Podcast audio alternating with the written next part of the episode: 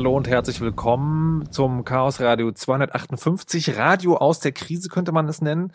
Ähm, wir machen das heute ausnahmsweise nicht im Berliner Chaos Computer Club, sondern wir machen alle schön Stay at Home und reden auch darüber, was uns sowieso alle beschäftigt, nämlich wie man in den Zeiten von Stay at Home äh, digitale Infrastruktur nutzen kann, um Dinge möglich zu machen, die jetzt eben genau deswegen nicht mehr gehen. Wir reden also darüber, wie der Club oder auch wie die Clubs ähm, leben können, wenn man ja keinen Fuß mehr vor die Tür setzen darf. Also nicht gar keinen, aber zumindest nicht so, dass man als Menschen zusammenkommt und ähm, zum Beispiel feiert. Das ist auch genau unser erstes Thema. Wir werden vier insgesamt haben heute in der Sendung. Wir sprechen jetzt mit äh, Lutz Leixenring von United We Stream. Hallo und guten Abend. Hallo, schönen Abend. So, wir sprechen also zu heute, äh, wir sprechen heute zuerst mal über das Problem, dass Feiern ja schwierig geworden ist, weil äh, Menschenansammlungen verboten sind. Und das trifft natürlich dann auch die Orte, wo gefeiert wird oder wo getanzt wird, nämlich die Clubs. Und da habt ihr euch überlegt, naja, das kann man doch auch irgendwie anders machen. Wie? Hm. Naja, der Hintergrund ist, dass wir dass ich seit zehn Jahren der Sprecher bin der Clubkommission und ähm, wir natürlich in diesem Netzwerk von Clubs und Veranstaltern der Stadt ähm, versuchen, vor allem aus der Kraft äh, unserer Mitglieder oder unserer ähm, Clubs und Veranstalter eben uns gegenseitig zu helfen und äh, uns nicht als Mitbewerber oder Konkurrenten zu sehen.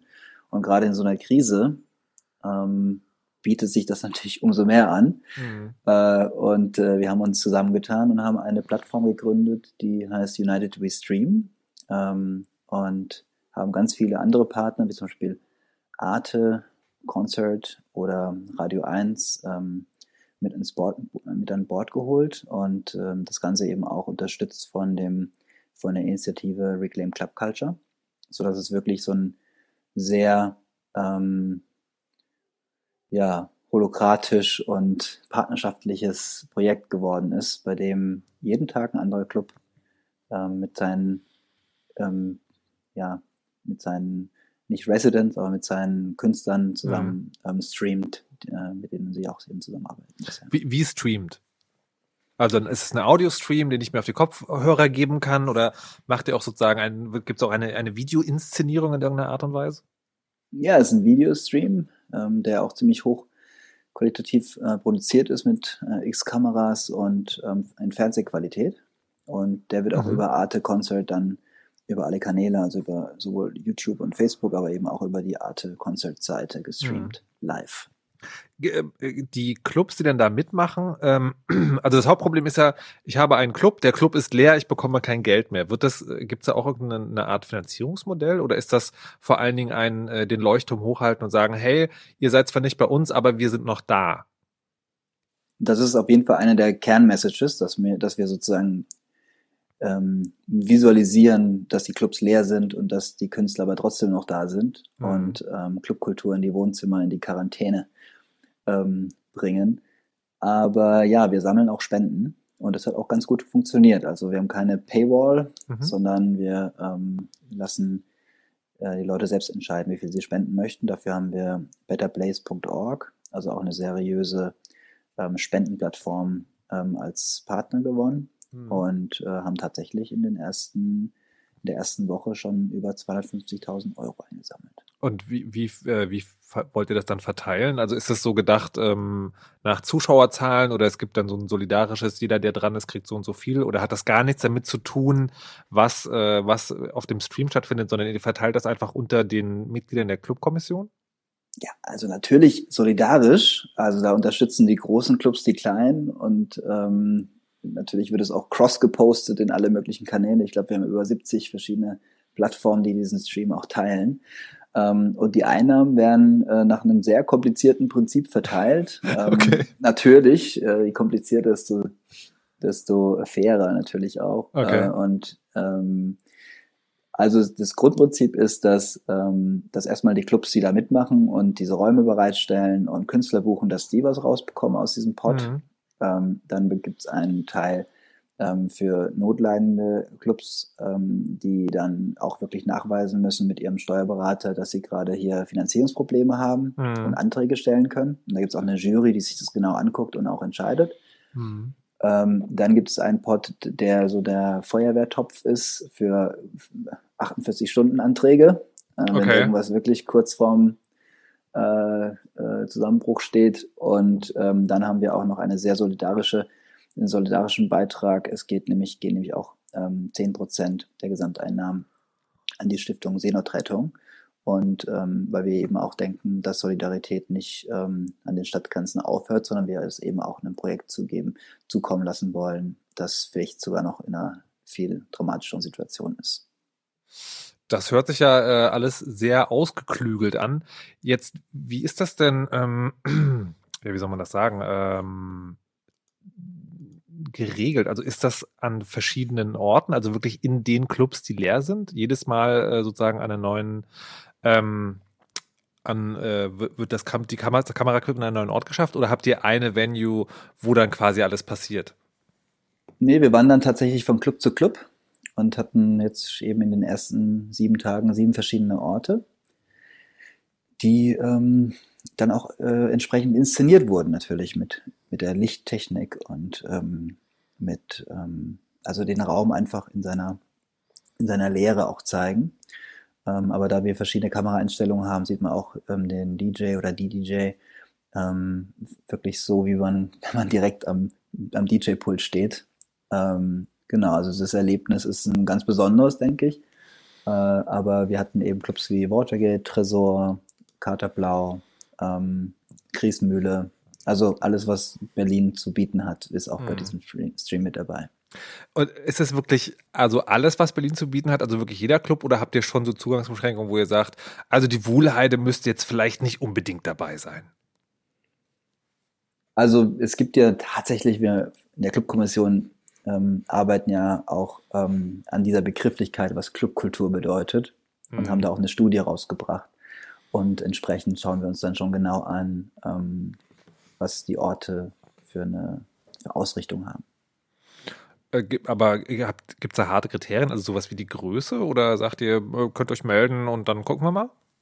Naja, grundsätzlich ja. Also wir, wir machen es, wir haben auch ein, also gerade bei, der, bei den Auszahlkriterien ähm, gibt es zum Beispiel ein Größenlimit. Ähm, also für uns ist, ist, ist wichtig, dass es Clubkultur für uns hat so drei Dimensionen. Das ist die ähm, Unabhängigkeit, also es sozusagen ein Unternehmen ist, was jetzt nicht staatlich gefördert ist. Das mhm. ist schon mal ganz wichtig. Ähm, und äh, also Kultur, Entrepreneur. Dann hast du ähm, die Dimension, dass es ähm, ein sozialer Raum ist, der sich an eine bestimmte Gruppe richtet. Also entweder eine marginalisierte Gruppe oder eine Gruppe rund um ein bestimmtes Musikgenre. Und dann auch die ähm, ästhetische Dimension, also, dass es ein Club ist, der programmiert ist, der ein eigenes Booking hat und eine eigene, eine eigene Ästhetik, ähm, was die Präsenz, was die ähm, Bühneninszenierung und so weiter angeht. Also ein, ein Club, die sozusagen ähm, auch das Programm kuratieren. Und ähm, das ist sozusagen, das, das schauen wir uns eben auch an, ob das ähm, auf die Clubs zutrifft, die sich da bei uns anmelden. Mhm. Wie ist das denn für die, ähm, für die DJs? Habt ihr da mal Feedback bekommen für die, von den DJs und DJs, äh, wie das ist, sozusagen leer zu spielen? Oder ist das sowieso ganz normal im Zeitalter der Insta-Stories, dass es halt egal ist, ob ich von der Crowd spiele oder von der Kamera? Also ich glaube, die müssen schon richtig Performer sein, weil du kriegst halt null Feedback, wenn du da auf der an der Kanzel stehst. Das, äh, das muss man schon sagen. Also ich, ich kannte bisher immer nur den anderen Weg. Also ich habe schon gehört, dass YouTube-Stars ziemlich schlecht auf der Bühne sind äh, vor Publikum. Okay. Ähm, also dass die tollste Klickzahlen haben und äh, zu großen Stars mutieren, aber wenn sie dann mal vor der Bühne stehen und äh, das lernt man halt wirklich nur sozusagen bottom-up, dass ja. du da wirklich mit auf einer kleinen Bühne anfängst und dir mit deinem mit deinem dass die, die Interaktion mit dem Publikum lernst, aber dass es jetzt andersrum ist, dass du sozusagen vor leeren Rängen spielst und trotzdem zeigst, dass du Spaß daran hast. Das, äh, ja, das ist natürlich eine Frage, die müsstest du jetzt einem Künstler stellen, aber da nee, ich, ja ich dachte, ihr habt vielleicht drüber geredet sozusagen, dass euch mal jemand Ja, ich habe natürlich schon mit welchen geredet, aber die mhm. sind so ähm, elektrisiert von dieser Idee auch, dass jetzt auf einmal irgendwie 5000 Leute zuschauen gerade. Okay, ähm, das wäre das, meine nächste Frage nämlich gewesen, wie mhm. viele da sozusagen dabei sind. Ja, wir hatten also jetzt, glaube ich, nach einer Woche um die drei Millionen äh, Unique User oder Unique mhm. Zugriffe, ähm, was glaube ich ganz ordentlich ist dafür, dass wir das vom, von null äh, quasi ge gelauncht haben. Ähm, ja, aber. Gibt's, hm. Gibt es auch so, ein, so einen Feedback-Kanal, dass dann Leute sozusagen, keine Ahnung, Social Media irgendwie zurückgeben, äh, wir feiern gerade bei und dann sind sie halt bei dem Club euch im Stream? Also wir haben jetzt kein Gästebuch eingerichtet, falls du das mhm. meinst. Nee, nee, aber, aber ähm, Hashtag wir, oder also wir haben tatsächlich, äh, wir haben uns wirklich sehr dezentral organisiert. Ähm, mhm. Klar, äh, kein Mensch äh, trifft sich gerade in, in, in, in Büroräumen. Äh, das heißt, wir haben äh, wirklich tatsächlich WhatsApp-Gruppen, äh, die sich in wiederum kleineren Gruppen wieder organisieren. Mhm. Und äh, wenn jetzt gerade, aktuell läuft auch gerade so ein Stream, und da weiß ich, dass äh, zwischen fünf und zehn Leute nichts anderes machen als Social Media. Okay. Das heißt, die werden dann auf den verschiedenen Seiten, die für uns cross-posten, ähm, unterwegs sein und ähm, ja, Fragen von Leuten entgegennehmen, sie aufrufen zu spenden und ja. ähm, die Community aktivieren. Weil wir haben mit Arte natürlich auch einen Partner, der sehr seriös ist und öffentlich-rechtlich und da können wir zum Beispiel jetzt nicht einen ständigen Spendenaufruf ins Bild einblenden, also muss mhm. es sozusagen äh, dann in der Kommentarspalte passieren. Okay. Und das ist aber sozusagen ja ich weiß, das gesagt ist auch wenn ich produziert und mit Fernsehkameras und so, aber das ist ja äh, sozusagen nur ein Ort. Habt ihr schon mal, ich meine, es wird ja anscheinend eine Weile dauern jetzt, dass die Situation ist, darüber nachgedacht, dass äh, also Publikum damit einzubeziehen, also im Sinne einer riesigen Videokonferenz, wo vielleicht nochmal 50 Leute wenigstens auf einem Bildschirm zusammen abfeiern können? Oder seid ihr froh, okay, das läuft jetzt erstmal, wir machen jetzt erstmal nur das? Ja, das sind auf jeden Fall Ideen, für die wir offen sind. Also wir, wir haben uns wurde jetzt auch an uns äh, VR-Anbieter äh, heran, ist ah, herangetreten okay, mit ganz ja. äh, lustigen Ideen. Ähm, ich weiß jetzt nicht, wie viele Leute so eine Brille bei sich rumliegen haben, aber ähm, die Zuhörerschaft hier wahrscheinlich mehr als ähm, als andere. Ich ich ich werde, ähm, also wir sind auf jeden Fall super daran interessiert, dieses diese Idee ähm, Clubkultur digital erlebbar zu machen, äh, weiterdenken ähm, wir denken zum Beispiel jetzt auch an gerade an einen Content-Bereich, wo eben auch Wortbeiträge, Diskussionen stattfinden. Die werden dann wahrscheinlich im Vorprogramm laufen, äh, ein, zwei Mal die Woche. Ähm, also solche Sachen sind schon in Planung, aber äh, tatsächlich die Idee, so, ein, so, eine, so eine Videowand zu haben. Wir wollen natürlich auch, auf der anderen Seite müssen wir sehr vorsichtig sein. Wir wollen ja nicht ähm, Leute animieren, zu Hause eine Party zu feiern. Mit, und wenn wir dann jetzt so ein Video-Einblendung haben, wo zehn Leute gerade tanzen, wäre das kontraproduktiv. Nee, das meine ich gar nicht, sondern was, ähm, also ich kann jetzt so ein bisschen aus dem Nähkästchen plaudern. Ein Freund hat neulich eine Party in Anführungszeichen gemacht, indem er gesagt hat, hier kommt in diesen Videokonferenzraum. Und er hatte sich sozusagen aufbereitet als, äh, als DJ und hat auch so einen kleinen, kleinen Lichteffekt. Ähm, und dann waren dann aber einfach sozusagen 30 Leute einzeln vor ihren einzelnen Rechnern und ah, haben ja. sozusagen dann aber gemeinsam eine Party gemacht. Mm, meinte, ach so, eher, verstehe. Eher, ja. eher so was in dem Sinn. Das habe ich tatsächlich auch schon gesehen. Ja. Also das sieht man dann bei äh, Instagram zum Beispiel, wenn die Leute dann ähm, so sich selbst fotografieren, wie sie gerade vorm Computer sitzen und sind noch fünf andere Leute ähm, auf dem Bildschirm zu sehen. Also die feiern mhm. das schon so ein bisschen zusammen ab. Und ich glaube, ein User hat mir auch geschrieben, dass er ähm, irgendwie Geburtstag hatte und äh, das echt äh, ein schöner Anlass war, alle Freunde zusammenzukriegen zu dem Stream. So. Also ja, die Leute gehen nicht mehr in den Club am Geburtstag, aber sie feiern dann vom Computer. Ist auch okay. Ähm, jetzt ist es ja hier das Chaosradio und wenn jetzt 5000 Leute gleichzeitig ein Video gucken wollen, dann muss das ja, da muss ja irgendwo da Technik stehen, die das auch ausliefert. Also gerade wenn es auch dann noch irgendwie in Hochglanz und deswegen vermutlich auch in hoher Auflösung produziert ist. Kannst du dazu was sagen? Habt ihr, hast, habt ihr damit irgendwie direkt was zu tun gehabt oder war das so ein Ding, wo ihr gesagt habt, Hilfe, wir wollen Videos streamen und dann jetzt macht das irgendjemand für euch? Ja, wir haben tatsächlich, ähm, ich hätte es nicht aus dem Boden stampfen können, so eine Idee, wenn wir nicht da schon Erfahrung hätten. Und mhm. ähm, es gibt schon seit jetzt zwei Jahren, glaube ich, eine Veranstaltung, die immer montags im Sommer stattfindet in der Ipse. Hallo Montag heißt die. Und die hat schon ähm, über mehrere Monate, wie gesagt, hinweg mit Arte Concert kooperiert und mhm. hat quasi die Künstler auch damit so ein bisschen gelockt. Es ist zwar ein Montag und wir können auch keinen Eintritt verlangen, mhm. ähm, aber wir können euch ähm, hier einen richtig geilen Stream zur Verfügung stellen. Ah, okay. Und das hat gut funktioniert. Und ähm, natürlich war dann ähm, Hallo Montag und die Jungs von Soul, von dem Label, ähm, dann auch gleich bereit zu sagen, hey, ähm, alles für die Solidarität wir, wir geben unseren Kontakt hier von Arte ähm, mit in die Waagschale. Okay, das heißt, die, die, äh, die technische Seite wird komplett von Arte einfach gemacht. Also von den Jungs von Soul in Zusammenarbeit mit Arte. Ja. Genau. Okay, das heißt, über mangelnde Bandbreite müsst ihr euch einfach überhaupt gar keine Sorgen machen. Naja, die Bandbreite entscheidet sich ja auch vor Ort mit der Internetleitung ähm, des Clubs. Also das sind immer so vorher bestimmte Probleme, an die man dann gar nicht denkt. Ähm, jetzt, jetzt ist das ja so, das ist ja, du hast ja auch gerade gesagt, ne? Also die DJs sind auch getragen oder, oder elektrisiert von der Idee, dass man das jetzt gerade so macht.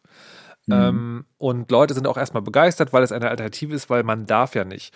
Jetzt, was glaubst du, wie, wie lange das, äh, äh, das hält oder, oder tragen kann? Weil ich mir, weil ich mich schon frage, wenn, wenn da die Anfangsbegeisterung vorbei ist, ähm, also ich wünsche, ich wünsche uns natürlich, dass die, ähm, die Kontakteinschränkungen eher wieder aufgehoben werden, als dass diese Anfangsbegeisterung wieder vorbei ist. Aber glaubst du, dass das sozusagen so weitergeht oder dass man das Format dann weiterentwickeln muss? Oder gibt, wird es einfach eine, eine digitale Clubkultur dann geben müssen? Hm. Also wir sind ja jetzt gerade mal zehn Tage live. Ja. Aber ähm, äh, okay, dann, ja. dann, dann, lass mich hm. da gleich mal fragen. Diese zehn Tage, fühlt sich das immer noch an, als hey, wir haben diese geile Sache jetzt angefangen oder ist es schon so, hey, wir machen das schon seit zehn Tagen? Nee, es fühlt sich krass schon lang, ziemlich lange an. Also wir sind ja schon ein eingespieltes Team und wir wissen, jeden Abend kommt der Stream und so weiter. Mhm. Äh, ich, ich wage auch gar nicht zu ähm, vermuten, wie das, wie das jetzt sich anfühlt, wenn wir jetzt erstmal ein, zwei Monate hier alle in Isolation sind und mhm. äh, ob das dann, ähm, ob das unser einziger Lichtblick dann noch ist, dass wir dann mhm. diesen Stream haben. Ähm, ich, ich dachte, also man, man kann davon ausgehen, dass natürlich jetzt ganz, ganz viele Leute versuchen mit Streaming äh, ihre Kunst weiterhin zu produzieren. Und das ist ja auch alles ähm, total legitim und auch toll, dass es äh, diese Möglichkeit gibt. Ähm, wir, wir sehen, wo wären wir vor 20 Jahren, wenn so ein Virus ausgebrochen hätte. Da hätten die mhm. Leute mit ihren 56K-Modems sich irgendwo eingewählt. ähm, äh, also ich glaube, ähm, dass das auf jeden Fall uns jetzt irgendwie weiter bewegen wird, das Thema. Das ist jetzt auch mhm. nicht super neu. Schließlich hat es auch schon Boiler Room gegeben vor dieser Geschichte hier. Ja. Ähm, Nochmal ein bisschen anderes Konzept, aber äh, es gab es auf jeden Fall schon. Du musst du mal kurz erklären, also, also Boiler Room war doch, die haben auch Partys aufgenommen und das dann als Bezahlvideo zur Verfügung gestellt, oder wie war das? Nö, die waren auch kostenlos, haben wir mit Werbepartnern gearbeitet. Ah, okay. Ähm, und das war im Prinzip eine, eine Party, auf, äh, die, die eben rund um den DJ, der war im Fokus und wurde auch gefilmt dabei. Hm. Ähm, ja, also es ist, äh, ist jetzt nicht jetzt ein völlig unbekanntes Konzept, ja. sowas zu machen. Ähm, aber natürlich, dass man, also was, ich glaube, was das, was dieses Konzept so spannend macht, äh, ist eben, dass wir in diesen großen Clubs, in denen normalerweise der Schweiß von den Wänden trieft und da eine hm. ganz krasse Energie herrscht, äh, mhm. jetzt auf einmal leer ist und die, die, die, Künstler dort auftreten, die auch wirklich hochkarätig sind. Also wir haben mhm. Alan Alien, Pan Port, wir haben wirklich tolle Künstler da auf der Bühne gehabt. Ähm, dass das ähm, verbunden auch mit einer sehr hochwertigen Produktion ähm, ja. schon was ist, was gewertschätzt wird. Und äh, man nicht denkt, ah ja, da hat jetzt sich jemand kurz von der Couch in die Küche bewegt oder andersrum und, ähm, und mal kurz äh, die Kamera angemacht. So. Was auch gut ist, was auch gut ist, aber nicht sozusagen für die, für die High-Gloss Club Party. Das klingt aber so, ähm, das finde ich schon ganz krass, als ob die, ähm, als ob das einfach so funktioniert. Also das äh, rundherum klappt. Ich hatte ja gedacht, man kann jetzt fragen, so braucht ihr noch irgendwo Hilfe, aber das klingt ja wie ein fertiges Ding, wie ein fertiges rundes Ding. Was man daran sieht, auch, dass die Tech-Community auch nicht weit weg ist von der Musik-Community. Also ein, ein Music-Nerd ist wahrscheinlich auch nicht so weit entfernt von einem Tech-Nerd. Also wenn ich, ähm, wenn ich mich mit wenn ich mich mit einer Sache so sehr beschäftige und äh, liebe, was ich da mache und mich, ähm, mich auch einschließen kann über mehrere Stunden und Tage, dann, mhm. dann gibt es da schon viele, ähm, ja, viele Analogien und, ähm, und das merken wir auch, ähm, wenn wir zum Beispiel jetzt solche Sachen starten, dass da eben auch ganz viele Leute hellauf begeistert sind, die, die auch aus einem ganz anderen Kontext kommen mhm. ähm, und das eben mögen, dass es eben so eine rebellische Seite auch gibt oder so eine Aktivistenseite in der Musik, die eben, die man eben aus dem, aus dem Tech-Kontext kennt. Hm. Na, sehr schön. Ähm, dann würde ich noch fragen wollen, was passiert denn so die nächsten Tage bei euch? Wen, ja, wen heute Abend erwarten? sind wir in der Anomalie ähm, mit einem ganz fetten Line-Up. Ähm, morgen sind wir im Ritter Butzke. Mhm. Und ähm, auf und dann sind wir im Hör. Ähm, das kann man, also. Ja. Wenn, wenn das jemand als, als Podcast jetzt hört, kann man die auch als Aufzeichnung gucken oder ist das sozusagen, es ist live und die Party mm. passiert nur, wenn die Party passiert? Ja, also tatsächlich ist das Thema Recht, ähm, das rechtliche Thema bei Streaming ja auch nicht so trivial. Man mm. kann ähm, in, äh, in Deutschland, äh, auch glaube ich in ganz Europa, äh, bekommt man eigentlich Probleme, wenn man streamt und nicht die ähm, Abgaben an der GEMA ähm, mhm. auch berücksichtigt. Ähm, da sind gerade sehr viele, die das machen in so einer Grauzone. Und deswegen haben wir uns auch entschieden, mit Arte zu arbeiten, weil die eben so einen Rahmenvertrag haben mit der GEMA und wir da rechtlich ja. total abgesichert sind. Ähm, aber das bedeutet auch, dass wir mit den Videos jetzt nicht alles machen können. Okay, also das mhm. heißt, sie bringt Arte vielleicht irgendwann nochmal, aber ja, es ja, oder sie sind bei YouTube, glaube ich. Äh, bei Arte YouTube-Kanal kann man sie, glaube mhm. ich, sich noch jetzt schon angucken. Ah, okay. Ähm, Genau. Aber wir wollen sie eigentlich auch als Archiv ähm, mal hinterlegen, nur sind wir da noch nicht dazu gekommen. Okay. So, wie ist die, wie ist die URL von der Webseite, falls man mal gucken will, was da so geht? UnitedWeStream.berlin. UnitedWeStream.berlin. Na dann, Lutz, vielen Dank. Ha. Was? Hat mir Spaß gemacht und die halbe Stunde ist schon längst vorbei. So sieht's aus. Äh, vielen, vielen Dank, viel Spaß euch, gute Party und ähm, trotzdem, also auch wenn das ein sehr, sehr geiles Projekt ist, äh, wünsche ich euch und dir, dass doch bald wieder Leute in den Club kommen können, weil ich glaube, es ist ja dann doch nochmal ein bisschen was anderes. Darauf hoffen wir alle. Alles Schönen klar. Abend. Bleib gesund. Danke, du auch. Tschüss. Tschüss. So, das war also das erste Thema heute im Chaos Radio 258 über alternative Infrastrukturen. Wir sprechen gleich ein bisschen über E-Learning. Vorher eine kleine Musik, die ähm, ich entsprechend dem, dass sich die Situation gerade ein bisschen surreal anfühlt, auch äh, surreal ein bisschen ausgesucht habe. TKN ist das, ist ein japanischer Musiker oder Musikerin, weiß ich gar nicht so genau, man erfährt aus der Bandcamp-Seite nicht viel. Quest heißt das Album und Gone der Titel, den wir jetzt hören.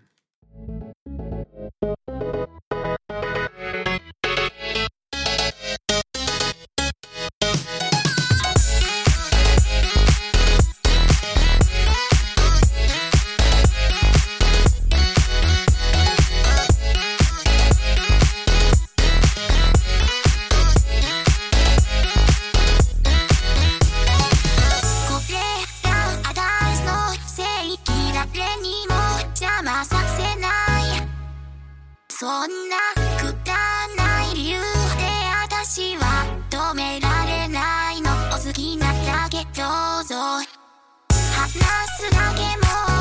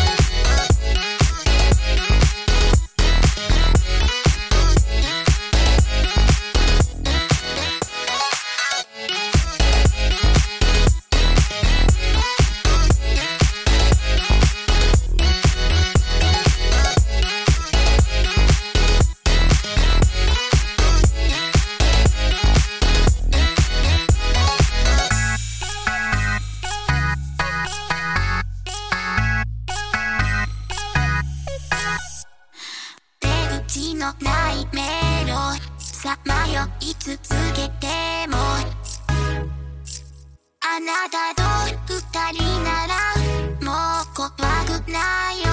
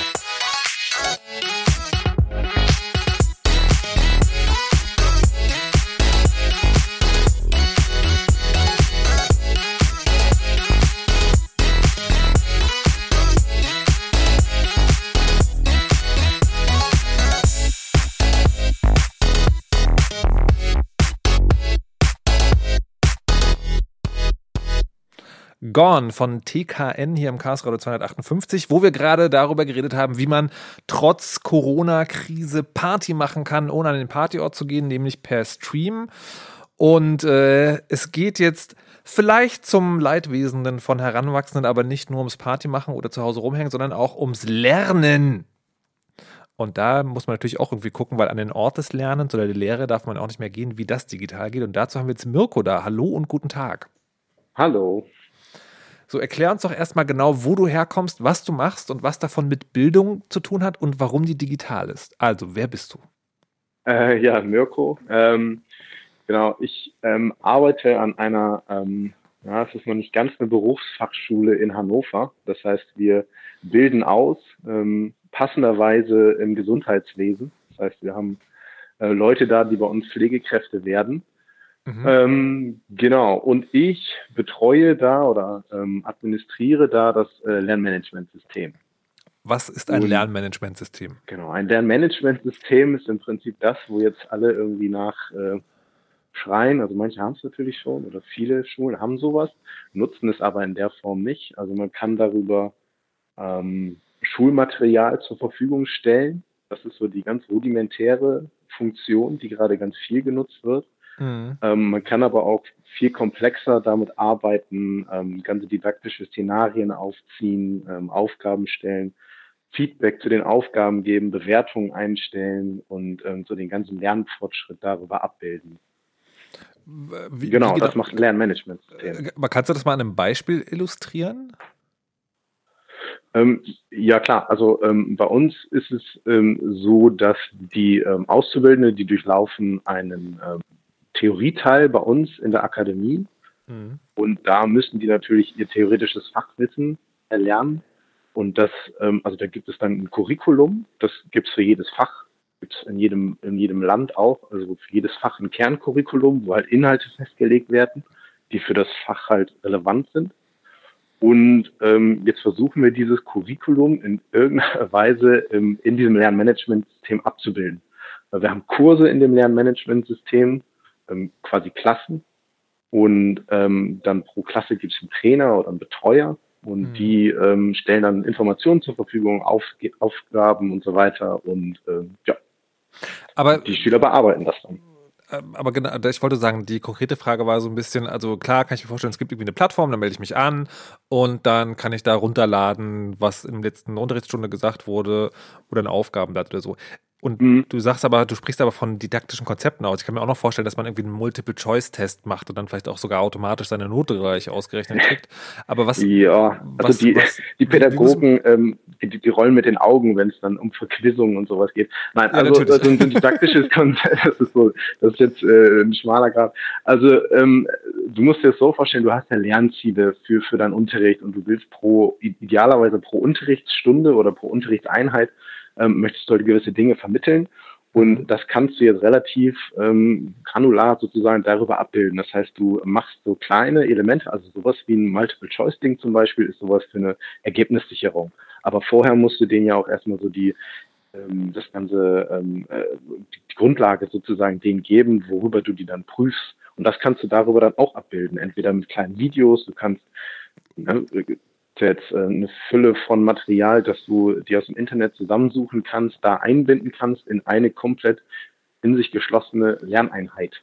Aber der Lerner, eine Lerneinheit ist immer was, was die SchülerInnen oder äh, Auszubildenden alleine abarbeiten und das ist nicht ein Unterricht, mhm. der stattfindet. Mhm.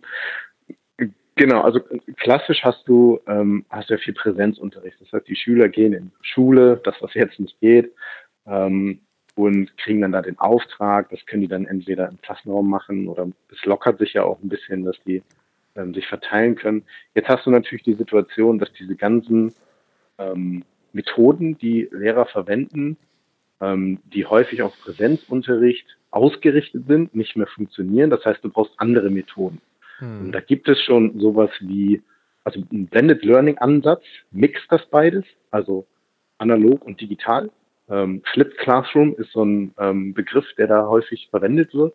Das heißt, du gibst erst den Input und dann, also wie per Mail oder per Lernmanagementsystem, mhm. und dann triffst du dich wieder und sprichst dann in der Präsenzzeit über diese Themen. Jetzt hast du die Situation, dass du alles über das Online-System abbilden musst, was mhm. natürlich eine riesige Herausforderung ist. Und viele, ähm, ja, also viele tun sich da jetzt, glaube ich, ein bisschen schwer. Hm. Ähm, bevor wir dazu kommen, wie das Verhältnis von, von Lehrenden auch zu, dem, zu den Tools ist, würde ich nochmal fragen wollen, weil du bei, äh, wie, wie, wie war das schöne Fachwort, Lernstandsüberprüfung, ähm, also die im Prinzip ja Arbeiten schreiben. Mhm. Ich kann mir vorstellen, dass das nochmal eine ganz eigene Herausforderung ist, weil in einem Klassenraum kann man die Leute auseinandersetzen und hingucken, ob jemand schummelt.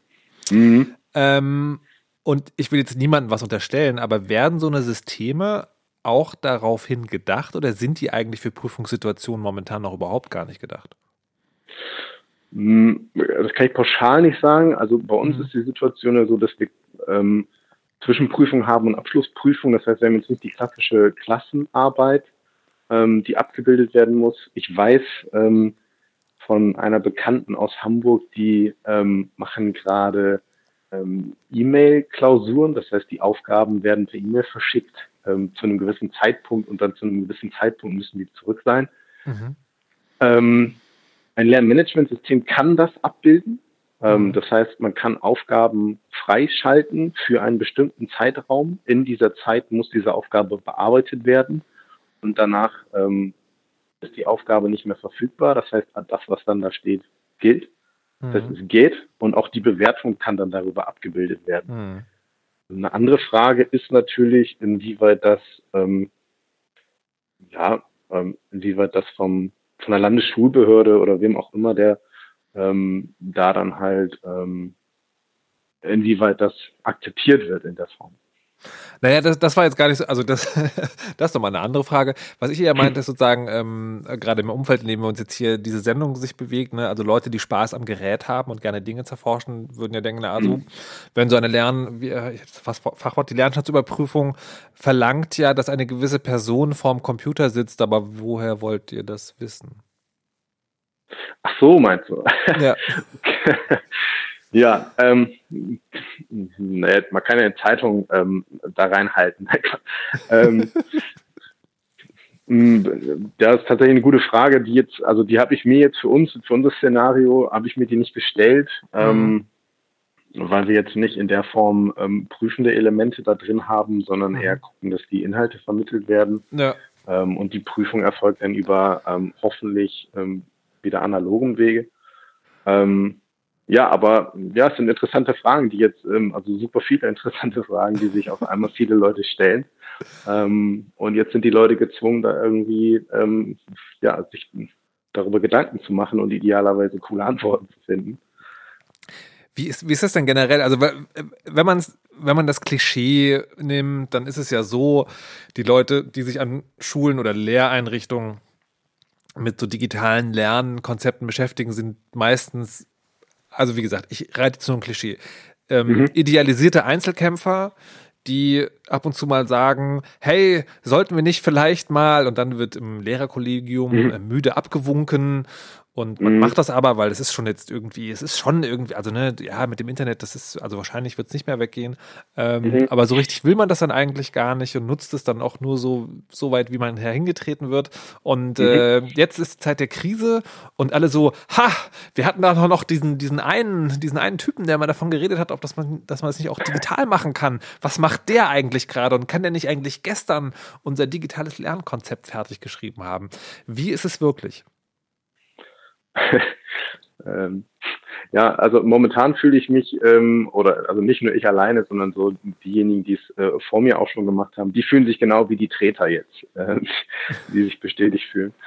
Ähm, ja, wie gesagt, pauschal kann man das, glaube ich, überhaupt gar nicht sagen. Es gibt super viele Schulen, die halt ähm, schon total am Start sind und ähm, komplette, ähm, also das Wort hier Niedersachsen Medienentwicklungspläne, das hatten die alles schon, bevor es, äh, bevor die überhaupt ähm, geschrieben werden mussten.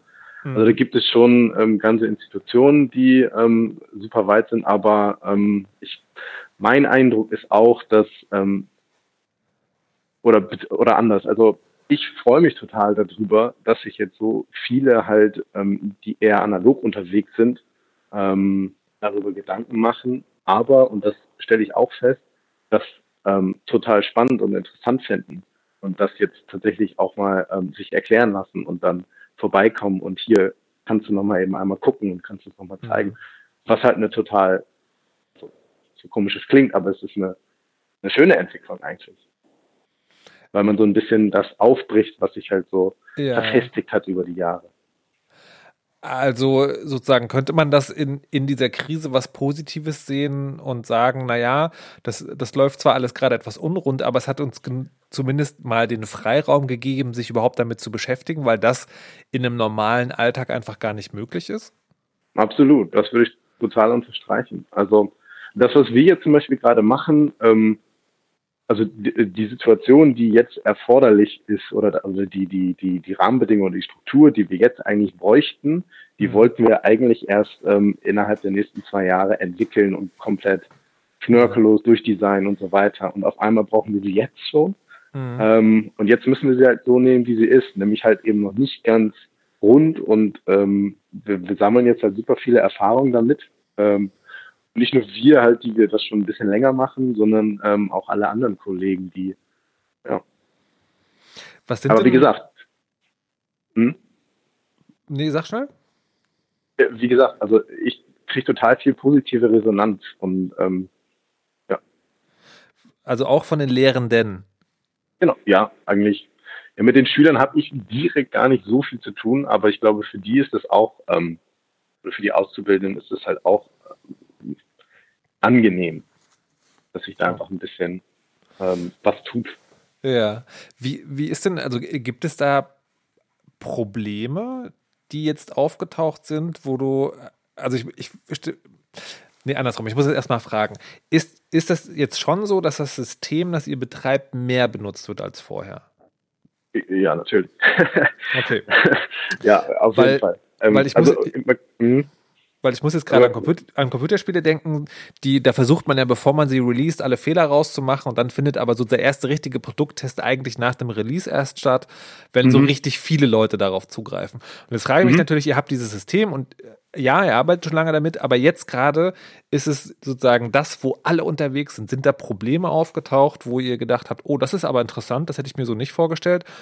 Oder gibt es mhm. einfach nur durch die Menge vielleicht Bandbreitenprobleme im weitesten Sinne. Ja, das wollte ich gerade sagen. Da müsste man die ähm, IT vielleicht nochmal fragen. Die bewertet das Ganze vielleicht ein bisschen anders als ähm, wir jetzt quasi auf der Anwendungsebene. Ähm, aber bisher die klassischen Probleme und da, also das, da greift man sich nur wieder in den Kopf. Also ne, Passwörter vergessen oder also Zugang funktioniert, solche Sachen. Klar, das hast du dann halt. Ja. Ähm, aber da muss man dazu sagen, ich glaube, da, da waren wir relativ gut drauf vorbereitet, weil, ähm, weil eben Gesundheitswesen hatte man das schon mal so ein bisschen im Blick, glaube ich, und daraufhin wurde dann so eine Art, ja, so ein Notfallplan entwickelt. Und darauf, und das beinhaltete halt, dass ähm, sowohl alle Lehrer als auch die Auszubildenden sich nochmal anmelden sollten und dann gucken sollten, funktioniert alles. Ähm, mhm. Die Lehrer sollten Unterricht vorbereiten, den sie dann über das Lernmanagementsystem abbilden konnten. Also das hat eigentlich relativ gut funktioniert für diese doch relativ chaotische Situation dann oder Entwicklung.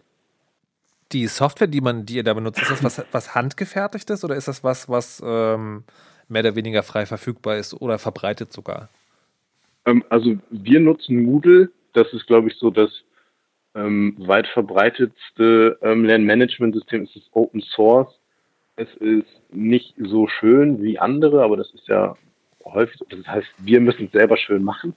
Mhm. Ähm, genau, und da ähm, arbeiten wir jetzt halt auch noch dran, aber das, ja, also die ist schon relativ weit verbreitet und auch ähm, etabliert schon seit, ja, ich weiß gar nicht, seit wann ist das schon wieder, aber seit mehr als zehn Jahren auf jeden Fall. Mhm.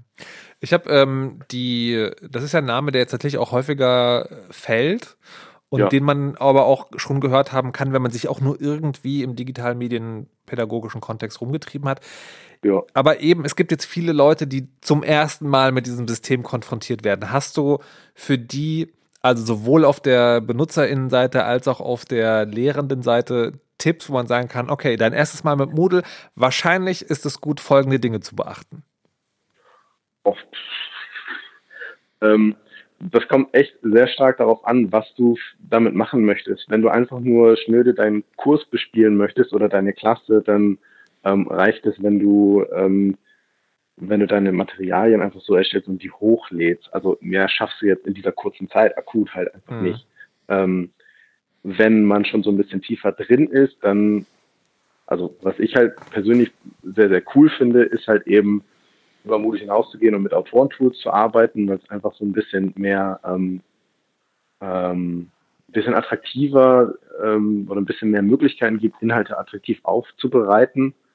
Ähm, und da kann man dann halt viel mit Plugins machen. Aber das ist jetzt auch nichts, ähm, nichts Spektakuläres. Was, aber, aber na, für, für dich vielleicht nicht, aber was genau bedeutet das? Was sind Autorentools in dem Zusammenhang? Na, Autoren, also das kennt man ähm, jetzt aus dem beruflichen ähm, Weiterbildungskontext. Da ähm, hat man ja so ein Webinar oder sowas und da sind die Inhalte, ähm, wenn sie nicht mit PowerPoint oder mit irgendwas sind, mit einem Autorentool erstellt. Das heißt, es ist relativ in sich geschlossen, geschmeidig und ähm, responsive auf allen Geräten. Ähm, ja, und ein bisschen ähm, multimediale Inhalte eingebunden und diese ganzen Quizformate und so weiter sind dann halt, das lässt sich einfach relativ geschmeidig dann erstellen. Ach, das ist, das ist sozusagen eine, eine, das ist eine Zusatzsoftware für Moodle, genau. die es mir erlaubt, dann Dinge in Moodle zu erstellen. Aber für mich ist dann, also für einen Benutzer oder eine Benutzerin ist das im Prinzip dann eine Software aus einem Guss, wenn die ordentlich eingerichtet wurde. Äh, genau, für den Teilnehmer in dem Kurs sieht das dann am Ende idealerweise einfach nur ein bisschen besser aus und du hast halt, also es ist halt einfach ein bisschen, äh, die User Experience ist dann halt einfach ein bisschen geschmeidiger und ein bisschen mhm. ähm, idealerweise dann auch lernförderlicher, wenn es gut ähm, durchdacht ist. Ähm, und für den Ersteller solcher Inhalte ist es halt einfach ein bisschen, ähm, bietet äh, oder gibt es da einfach ein bisschen mehr Möglichkeiten, ähm, mhm. Sachen zu kombinieren, ein Video anzureichern mit Fragen an den richtigen Stellen, ja, ähm, solche Sachen jetzt ist, aber es ist ja also leider so, dass es natürlich Leute gibt, die, wie soll man das sagen, Freude an Technik haben und dann auch ein neues System mhm. schnell kennenlernen. Aber mhm. auch Leute, die ähm, ganz überrascht davon sind, dass man, dass es solche Dinge überhaupt gibt und die das dann ja. benutzen müssen. Hältst du das für eine niedrigschwellige Software oder hast du vielleicht einen Tipp für eine Ressource, wo, wenn man gar nicht damit klarkommt, sich das gut erlernen kann? Ähm, also Moodle meinst du jetzt? Ja, ne, also ich kann, nur von, ich kann nur von anekdotischer Evidenz reden. Ich, äh, eine, eine Heranwachsende in meinem Personenumfeld, ähm, da, ist, hat die Schule auch gesagt, äh, Moodle hier, super Idee, da kann man darüber die mhm. Materialien mhm. wenigstens zur Verfügung stehen. Mhm. Das hat nicht geklappt. Das hat, das hat irgendwie zehn Tage gedauert und dann kamen die Materialien per Mail, weil es anscheinend so kompliziert war. Ja, ähm, das kann ich durchaus nachvollziehen, weil, wie gesagt, Moodle ist jetzt nicht so das Eingängigste. Da gibt es ähm, ähm, Lernmanagementsysteme, die einfach ein bisschen ähm, mhm.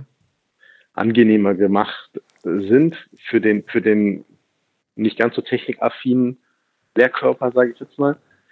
Ähm, wenn man, also idealerweise oder was ich als Schule, glaube ich, machen würde, ist halt das einfach ein bisschen aufteilen. Es gibt Leute, die kümmern sich um den ganzen Admin-Kram und Nutzerpflege und solche Sachen. Und dann gibt es eher, kreativere, die dann eben mit den Autoren-Tools arbeiten. Also das ist mhm. so die meine Herangehensweise daran. Mhm. Ähm, Aber das ist, du, hast, du hast keinen, sozusagen keinen, keinen guten Online-Lehrgang. How to Moodle für Lehrkräfte. Naja, es gibt, also bei Moodle selber gibt es halt ähm, ähm, das Forum, was ich halt persönlich viel nutze, wo man halt mhm. halt einfach dann also die ganzen gängigen Probleme, die sind da schon gut, sehr gut dokumentiert. Ähm, es gibt natürlich auch Anbieter, die Trainings für Moodle, äh, für Moodle anbieten. Ähm, also es gibt auch so, ich hatte neulich noch irgendeinen YouTube-Channel gesehen, wo diese ganzen Basics auch in so relativ kleinen Nuggets halt ganz gut aufbereitet sind. Also die gängigen ähm, Recherchewege würde ich da als erstes gehen. Okay, aber ja. falls du den, falls du der YouTube-Kanal nochmal über den Weg läuft, schick ihn uns, wir schreiben es dann in die ja. Show Notes. Ja, kein ähm, Problem. Jetzt hast ich, du. Klar. Mhm. Ich kann meine ganzen, ähm, meine ganzen Lesezeichen gerne einmal rüberschicken. Yes, please. Dann gibt es eine große Liste für interessierte Lehrkräfte.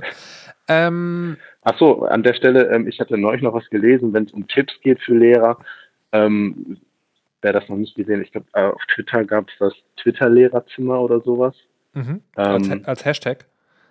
Äh, genau, ich, ich meine, es war das. Ich gucke es nochmal ja. nach und dann kann ich das nachreichen. Ja, sehr gut. Also die, die genauen Details in den Shownotes zur Sendung.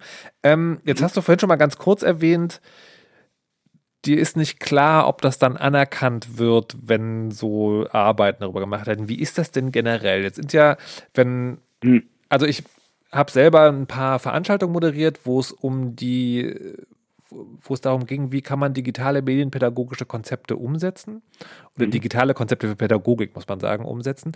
Und dann mhm. da, der Hemmschuh war dann immer die Politik.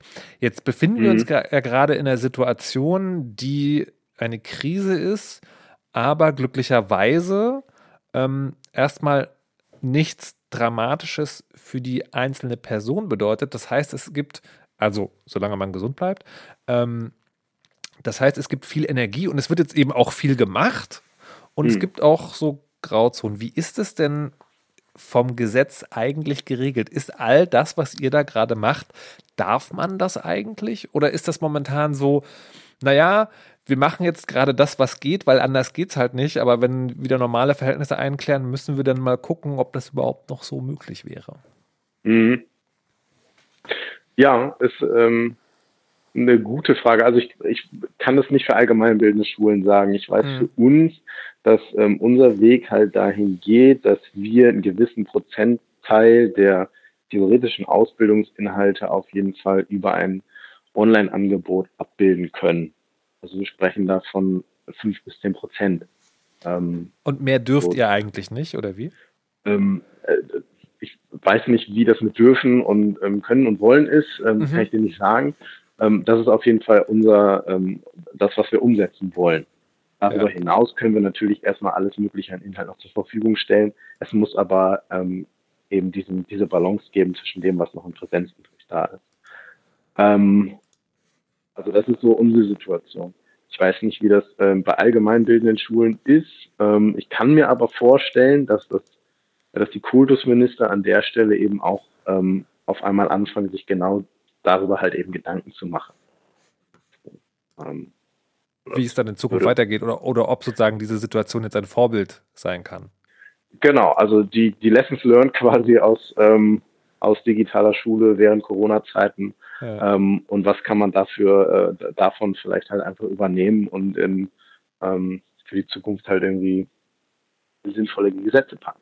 Hm. Jetzt ist ja ein, ein Problem, ähm, dass ich zumindest bei mir im Umfeld beachte und ab und zu auch mal davon lese, dass wenn, also dass es bei vielen, also das ist jetzt auch wieder allgemein mit den Schulen, aber ich will fragen, wie es bei euch ist.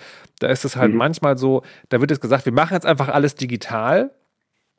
Und das heißt, es wird automatisch davon ausgegangen, die Leute haben zu Hause nicht nur überhaupt die Geräte, sondern sie haben auch Geräte, die das mhm. überhaupt alles können, was, mhm. äh, was dazu benötigt wird. Gibt es da bei euch eine Regelung, dass sich ähm, Auszubildende, dass sie Technik bekommen können, falls sie die selber nicht haben, weil sie sich das zum Beispiel nicht leisten können? Oder ist das so ein Ding, wo man auch davon ausgeht, das muss eigentlich heutzutage jeder haben? Also geht ihr damit irgendwie um? Ähm, äh, ja, wir gehen damit um, ähm, aber noch nicht, ja, schwierig. Also wir überlegen, also ein gängiges Modell, was ja gerade gefahren wird, sind ähm, Tablet-Klassen. Und in die Richtung gehen unsere Überlegungen auch. Ähm, also, dass ihr Geräte anschafft, die ihr dann an die Auszubildenden gebt. Genau. Mhm. Ähm, da gibt es ja den Unterschied dann auch bei ähm, allgemeinbildenden Schulen, also je nach Bundesland, da hat man ja wieder den schönen ähm, föderativen Gedanken. genau. Ähm, ähm, äh, also die Länder verfahren ja unterschiedlich damit. In Niedersachsen ja. ist es beispielsweise so, ähm, also ich weiß es hier aus Hannover, dass ähm, hier viele elternfinanzierte 1 zu 1 Modelle halt gefahren werden. Ähm, an anderen, in anderen Ländern sind es halt mehr ähm, Klassensätze, die da angeschafft werden. Hm. Ähm, genau, also diese Überlegung gibt es ja, die gab es ja vorher jetzt auch schon. Ähm, und Genau, wir überlegen aber, aber jetzt, genauso aber, und versuchen da gerade Lösungen zu finden. Aber jetzt ist es ja gerade akut, weil die Auszubildenden dürfen nicht mhm. mehr in die mhm. Schule kommen. Ähm, habt ihr da Rückmeldungen bekommen oder sozusagen hat sich das glücklicherweise dann irgendwie so ergeben, dass es irgendwie funktioniert? Also ich habe tatsächlich, also bei uns von keinem Fall gehört, wo mhm. irgendjemand nicht das entsprechende Equipment hatte. Mhm. Ähm, sei es halt irgendwie ein Smartphone. Ähm, gut, vielleicht liegt es daran, dass die auch ein ähm, wie gesagt, ja keine Schüler mehr sind, sondern eben Auszubildende ja, ja, und ähm, vielleicht ein Unterschied. Okay. Gut, dann, äh, ich habe jetzt genug gefragt. Gibt es noch irgendwas, was wir, was wir wissen sollten oder wo du denkst, was du dir wünschen würdest, damit es noch besser funktioniert? Oder was du mitgeben würdest als Tipp? Hm, na, das Einzige, was äh, mir halt immer total auf der Seele brennt, ist, dass wenn jemand vor mir steht, der irgendwie sagt, ich, ähm, ich kriege das nicht hin oder Mensch, das, äh, da traue ich mich nicht mehr ran. Die coolsten Lehrer, die ich halt getroffen habe, waren die, die halt drei Jahre vor der Rente standen und trotzdem gesagt haben, so, das ist toll, das will ich trotzdem ausprobieren und ich kann dann noch so viel lernen. Also das ist halt immer so, da freue ich mich persönlich drüber. Ähm, und genauso versuche ich halt eben auch an ähm, die Sachen ranzugehen, die ich nicht kenne. So. Ähm, ja, so, also keine Angst vor der Technik. Sehr schön. Alles klar, Mirko. Dann vielen Dank. Ja, danke auch. Dir einen äh, schönen Abend noch, erfolgreiches digitales Lernen und äh, bleib gesund. Ja, Dito. Danke. Alles Bis dann. Bis dann. Tschüss. Tschüss. So, dann haben wir jetzt äh, schon digitale Party gemacht und äh, digitale Bildung haben wir auch schon an den Start gebracht. Dann hören wir jetzt noch ein bisschen Musik und dann geht es mit Telefonen weiter. Was das für eine Rolle spielt, besprechen wir gleich nach noch einem Song von TKN vom Album Quest und der Song heißt Missile.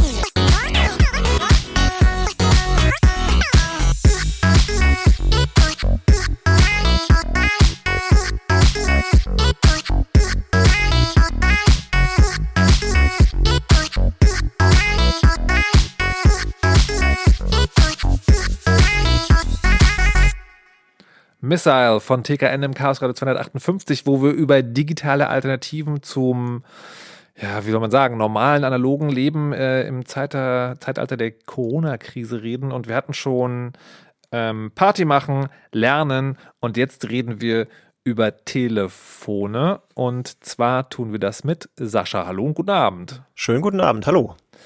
Ähm, Telefone und ich rede jetzt nicht, ich meine jetzt nicht Smartphone, sondern ich meine, jetzt wirklich auch Telefone. Ähm, kennt man im Umfeld durch äh, des, des Chaos Computer Clubs, weil es, das habt ihr vielleicht, also wenn ihr vom Chaos Communication Kongress wart, habt ihr es gesehen oder selber sogar gemacht oder ihr habt zumindest auf Twitter davon gelesen, wenn der Kongress naht, dann fragen nämlich alle Leute nach ihren Deckt-Geräten, also diesen altertümlichen Handtelefonen, die man mitnehmen kann, weil die kann man auf dem Chaos Communication Kongress betreiben und dahinter steckt eine Gruppe von Leuten, die das machen und die heißt Eventphone und da ist Sascha einer davon, richtig? Das ist ganz genau richtig. Sehr gut so, beschrieben. Äh, sag doch noch mal kurz, was genau, was genau und vor allen Dingen, warum genau gibt es Eventphone? Ja, Eventphone ist so aus einer Not äh, heraus entstanden, dass wir Hardware hatten und nicht wussten, was wir da sinnvoll mit anfangen sollten und haben die dann auf ein Event mitgenommen. Aha. Ähm, das war 2001 in Holland, ein äh, Outdoor-Hacker-Camp. Und da haben wir unsere Anlage mitgenommen und gedacht, da kann man auf dem Event ein bisschen mit rumspielen. Wir können unsere zwei, drei Telefone in unser Zelt stellen und dann können wir uns gegenseitig anrufen. Und das nahm dann direkt sehr, sehr große Ausmaße an, wo wir dann gesagt haben, okay, das wollen auch noch andere Leute haben. Und dann kam irgendwie von, vom Kölner Chaos jemand rüber und meinte, oh, können wir auch so ein Telefon in unserem Zelt haben? Und so hatte dann irgendwann die gesamte Ecke, wo der CCC drauf gecampt hat, irgendwie Telefon. Äh. Und 2003 für das Camp in Altlandsberg haben wir uns dann äh, gedacht, da müssen wir was Größeres machen, da müssen wir das allen zur Verfügung stellen und auch vorher direkt sagen, dass es das gibt.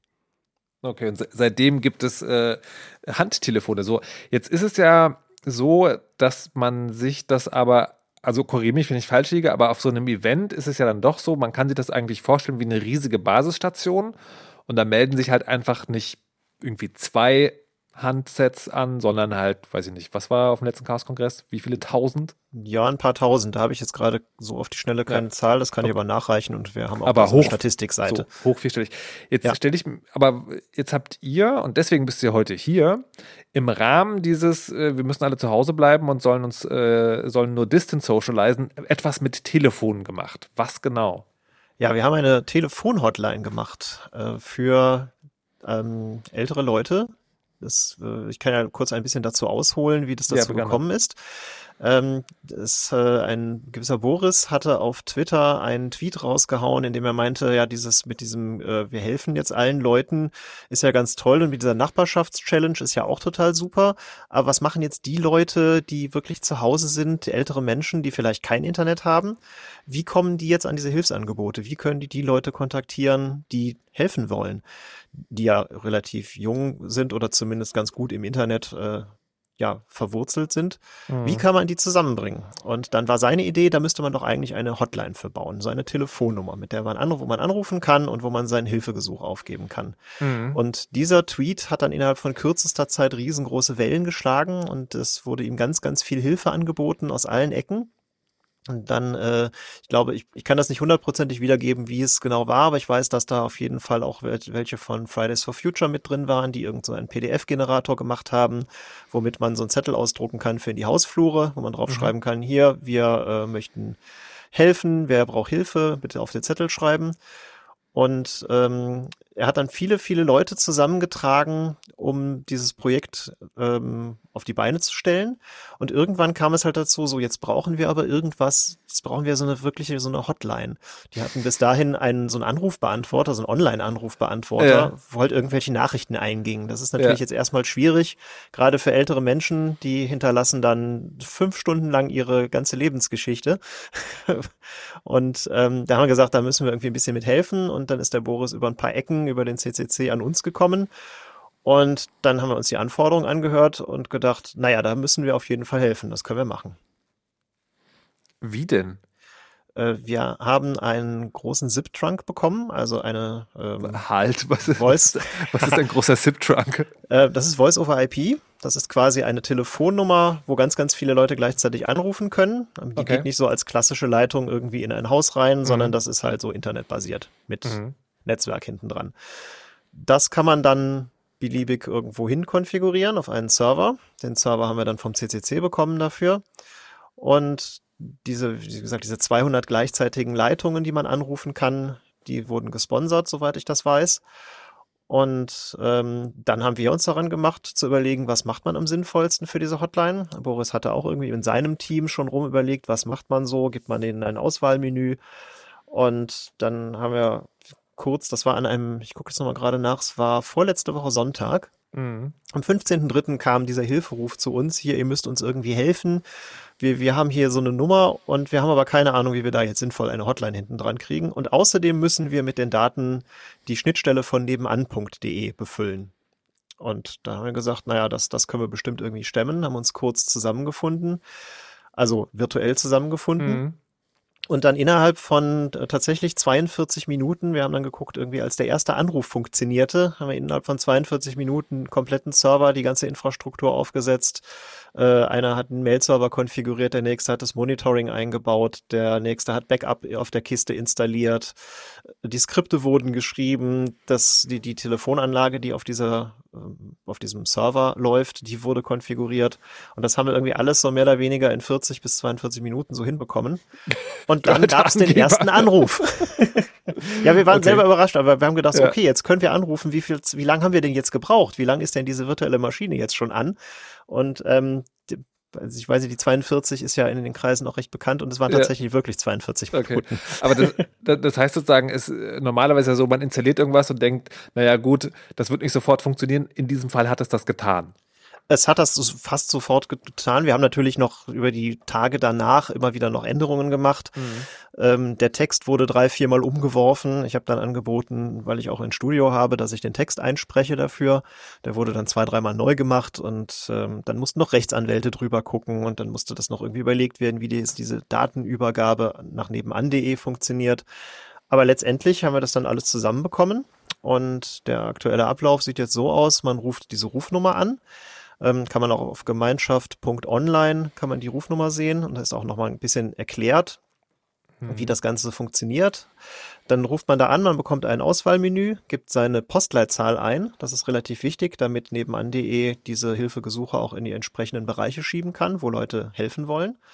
Und was, dann. Du, erklär noch mal kurz, was dieses ja. Nebenan.de ist. Ich habe das schon mal ein paar Mal gehört, aber weiß nicht ganz genau. Nebenan.de ist so ein großes Nachbarschaftsnetzwerk, wo man sich registrieren kann und kann in seiner lokalen Umgebung Leute um Hilfe bitten oder kann den Leuten irgendwie Sachen anbieten. Hm. Also was weiß ich, ich brauche eine Bohrmaschine in Kreuzberg oder so. Hm. Oder ich brauche was auch immer, jemanden, der mir im Garten hilft oder der eine Hecke schneiden kann. Und dann okay. können halt die Nachbarn aus dem direkten Umland dieser äh, Gesuche sehen und darauf antworten. Mhm.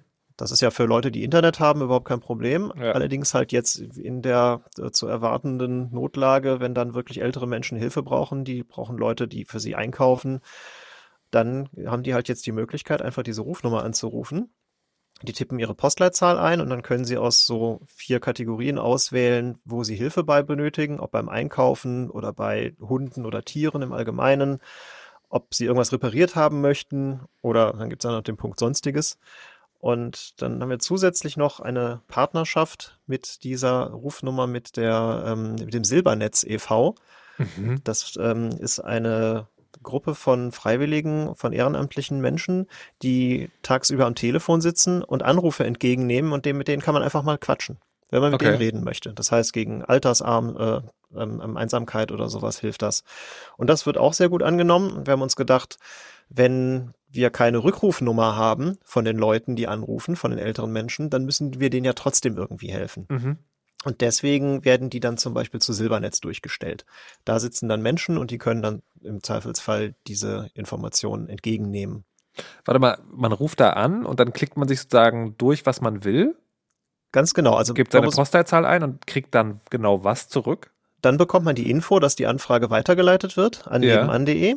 Ja. Und ähm, da wird die dann als äh, Hilfegesuch eingestellt. Und wenn man auf nebenan.de sagt, ich möchte dieser Person helfen, also ja. man sieht das halt nur, wenn man auch in der Region wohnt. Aber äh, kannst, kannst du die, das wird eingestellt. Was heißt das? Dann wird sozusagen aus diesem, er hat Taste 1 für Einkaufen gedrückt und die Postleitzahl ist äh, 18397. Daraus wurde dann sozusagen ein automatischer Textbaustein generiert und als Anzeige ausgelöst. Ganz genau, das ist so eine, so eine Hilfegesuchanzeige. Da steht dann mhm. drin, in deinem Postleitzahlenbereich 1, 2, 3, 4, 5 braucht jemand Hilfe beim Einkaufen. Mhm. Okay. Und als ähm, nebenan.de Mitglied kann man dann sagen, der Person möchte ich helfen. Mhm. Und dann bekommt man eine E-Mail mit der Telefonnummer von der Person. Und mhm. dann kann man die anrufen und dann kann man fragen, ja, wo, wie sieht genau die Hilfe aus? Was kann ich tun? Was wird benötigt? Und dann wird der Person geholfen. Mhm. Okay. Stand heute haben wir 378 Anrufe bisher vermittelt. Hm. Und davon sind 190 Richtung Silbernetz abgebogen. Die wollten halt mit jemandem echten sprechen. Ja. Und äh, gibt es auch schon Erkenntnisse, wie, wie das dann funktioniert? Also, äh, also wie das funktioniert hat, also ob da Hilfe zustande gekommen ist? Das haben wir so bisher noch kein Feedback bekommen. Ähm, das wird man wahrscheinlich mal so in ein, zwei Tagen nochmal gucken können, wenn da noch ein bisschen mehr drauf geht. Also die, die Last ist jetzt noch nicht allzu hoch. Das ist ja mhm. auch ein gutes Zeichen. Mhm. Ja. Wie gesagt, wir haben jetzt über den Zeitraum von anderthalb Wochen ungefähr 380 Anrufe bekommen, ähm, wo Leute im Menü irgendwie was ausgewählt haben. Und viel mehr sehen wir auch nicht. Wir schieben dann, sobald dieser Anruf fertig ist, geben wir diese Information halt weiter an nebenan.de und die verarbeiten diese Daten dann hm. und machen daraus die Anzeigen. Wir haben also nur einen kleinen, einen klitzekleinen Teil davon gebaut. Da sind ja hm. noch viel, viel mehr Leute drumherum beteiligt. Es gibt irgendwie Leute, die die Webseite dafür gemacht haben. Es wurde ein äh, Fernsehwerbespot produziert dafür, den man auch, glaube ich, auf der Webseite. Ja, ja, es gibt einen richtigen Werbespot ähm, wo eine äh, von den ehrenamtlichen Mitarbeiterinnen von Silbernetz, die uns halt, da hat uns geholfen, diesen Werbespot zu machen. Mhm. Es gibt halt ganz, ganz viele Leute, die das gemacht haben. Es gibt eine große Liste auf gemeinschaft.online. Wenn ich die jetzt alle aufzähle, das kann eh keiner behalten. Aber da gibt es ja eine tolle, eine tolle Liste, wo man sehen kann, wer uns wirklich alles geholfen hat und das auch in kürzester Zeit äh, wo wirklich viele, viele Menschen, über 100 Leute daran gearbeitet haben, gemeinschaftlich. Immer friedlich zusammen, entschuldige, dass ich das fragen muss, aber es ist ja so, wenn, wenn Technik, äh, wenn technische Projekte aus der, ähm, aus der, aus dem Boden gestampft werden mit sehr vielen Beteiligten, das ist ja manchmal auch schwierig. Wie hat das wie hat das geklappt? Das hat eigentlich recht gut geklappt. Wir hatten am Anfang natürlich so die üblichen Kommunikationsprobleme, weil man, wir kannten uns noch gar nicht. Also mhm. wir kannten Boris nicht. Boris kannte uns nur vom Kongress und ja. die machen, die machen da dieses Telefon. Das war so ja, sein ja. Eindruck, was er kannte. Ähm, aber das war, ich glaube, das war nach zwei, drei Stunden war das Problem gegessen und dann haben wir halt, dann waren die Sachen klar, die Anforderungen waren mhm. klar und dann haben wir darunter äh, implementiert. Cool. Äh, hört sich gut an. Die war es das jetzt? Also quasi ist das fertig im Sinne von, ihr habt das jetzt gebaut und jetzt funktioniert das, super gutes Ding oder sind noch Dinge geplant? Also sind noch so ein paar Dinge geplant. Es gibt noch wohl Anfragen vom Roten Kreuz, glaube ich. Ich mhm. bin mir jetzt gerade nicht hundertprozentig sicher. Es gibt auf jeden Fall noch ein paar Anfragen, die da auch Probleme mit ihren aktuellen Hotlines haben. Ähm, es gibt ja auch noch so ein paar andere Hotlines in diesem Land, die aktuell nicht so gut funktionieren und die sind wohl auch schon an Boris herangetreten und jetzt gucken wir, dass wir so die Anforderungen einsammeln, was okay. die haben wollen und dann überlegen wir uns, ob wir das nochmal wieder realisieren können. Woran scheitert das? Ähm, ich glaube tatsächlich an den Strukturen, die nicht vorhanden sind. Also jetzt als Beispiel die äh, Telefonnummer für die ähm, Arbeitsagentur, diese mhm. Hotline, die es da gibt. Ich glaube, die ist lokal organisiert und da sitzen jetzt einfach keine Leute aktuell, weil viele von denen wahrscheinlich Homeoffice machen. Also das sind jetzt mhm. alles nur Vermutungen, aber ja. ähm, das ist halt einfach nicht dafür ausgelegt, dass das in dieser Größenordnung skaliert, wenn auf einmal wie viel hunderttausend Menschen jetzt Angst um ihren Job haben, weil sie in ja. irgendeinem Restaurant ja, arbeiten, was geschlossen ist oder wo auch immer sie arbeiten, was gerade nicht offen ist. Und wenn sie dann da nur nicht festangestellt sind und so, dann sitzen, stehen die halt jetzt auf der Straße. Wenn die halt das Arbeitsamt anrufen wollen und da geht keiner ran über Wochen, das ist natürlich irgendwie auch nicht besonders toll. Mhm. Wenn man dann wenigstens die Möglichkeit hätte, keine Ahnung, so eine Art Ticket aufzumachen, wie gesagt, die Ideen sind da vielfältig. Wenn wir genau wissen, was benötigt wird und wir dann in unserem Rahmen da helfen können, dann machen wir das super gerne. Wie finanziert ihr das eigentlich? Also äh, sammelt ihr da auch Spenden ein oder seid ihr aus der Kategorie, ich verdiene in meinem normalen IT-Job so gut, dass ich jetzt hier einfach so arbeiten kann? Ja, also irgendwer muss es ja machen und ja, ich glaube, aber irgendwer muss trotzdem auch essen. Äh, richtig, ja, wir haben alle einen Dayjob, so, das, okay. äh, wir arbeiten alle irgendwie mehr oder weniger so in der IT-Branche, deswegen geht's uns auch im Moment noch ganz okay, mhm. weil IT kann halt eigentlich immer arbeiten, zumindest mhm. was das angeht. Ähm, aber die, ähm, ja, also die eigentlichen Leute bei uns, die machen das so nebenher. Es muss halt gemacht werden. Ja. Okay. Und wir haben Ahnung davon. Das war jetzt ja. für uns keine große, also als wir die Anforderungen gehört haben, haben wir gesagt, ach so. Ja, ja naja, gut, also das kann man ja mal schnell machen. Ich, ich habe hier etwas vorbereitet. ja, äh, okay. der Server, der Server selber, den hat der CCC dann bezahlt. Das mhm. sind irgendwie auch ein paar Euro nur im, im Monat. Das mhm. ist auch jetzt alles kein, das sind keine okay. großen Posten und für sowas, was tatsächlich Menschen hilft, ja. da muss man das einfach mal auf sich nehmen. Also. Ja. Sehr, sehr cool. Braucht ihr noch Hilfe? Also kann man noch, kann man da noch irgendwas tun? Ähm, also man kann sich bestimmt beim äh, Boris noch melden, wenn man irgendwie mithelfen will. Es gibt ja jetzt vielleicht dann nochmal in Zukunft Projekte, wo irgendwie Dinge getan werden müssen. Mhm. Ähm, ich werde auch den Tweet auf jeden Fall nochmal mit in die Show Notes packen, beziehungsweise ich schicke dir den und dann ja, kannst du gut. den reinmachen. Ähm, da kann man mit Sicherheit nochmal Bezug drauf nehmen und dann gibt's da bestimmt auch noch wieder weitere Hilfegesuche, wenn da nochmal was benötigt wird. Sehr schön. Cool. Na dann, Sascha, vielen Dank. Gemeinschaft.online ist die Webseite zu dem Projekt, könnt ihr raufgucken. Ähm, und wenn ihr jemanden kennt, der Hilfe braucht, dem ihr nicht selber helfen könnt, dann gebt ihm diese Adresse, vielleicht hilft das ja. Nicht schlecht. Dann äh, bleibt gesund und viel Spaß noch. Danke ebenfalls. Tschüss. Bis dann. Tschüss. So, dann haben wir jetzt also Party gemacht, Bildung gemacht, den äh, einsamen Menschen am Telefon geholfen und reden gleich mal darüber, wie es eigentlich mit der Videoverbreitung durch das VOG, also dem Videoverbreitungszentrum des Chaos Computer Clubs, funktioniert. Vorher noch eine letzte kleine Musik von TKN, die auch von dem Album Quest kommt und in diesem Fall einfach Quest auch heißt.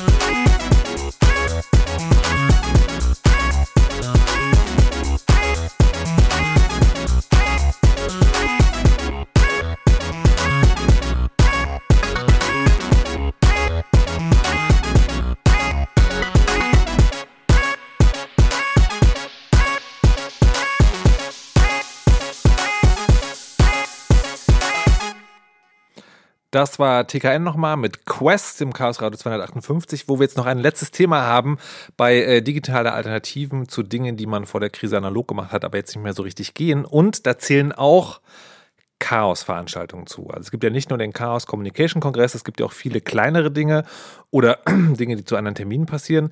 Und da gab es schon immer eine Kultur von, hey, lass uns doch auch live per Video übertragen. Ähm, aber jetzt ist es ja gerade so, dass diese Dinge einfach nicht stattfinden können. Und die Frage ist, was passiert jetzt und welche Rolle kann das VOG dabei spielen? Und dazu ist Danimo jetzt bei mir. Hallo und guten Abend. Schönen guten Abend. So, wie findet das denn jetzt alles statt? Ich weiß gar nicht, was das, was ist das, äh, was ist das nächste Chaos-Event, also was jetzt als nächstes passiert wäre, aber nicht passiert.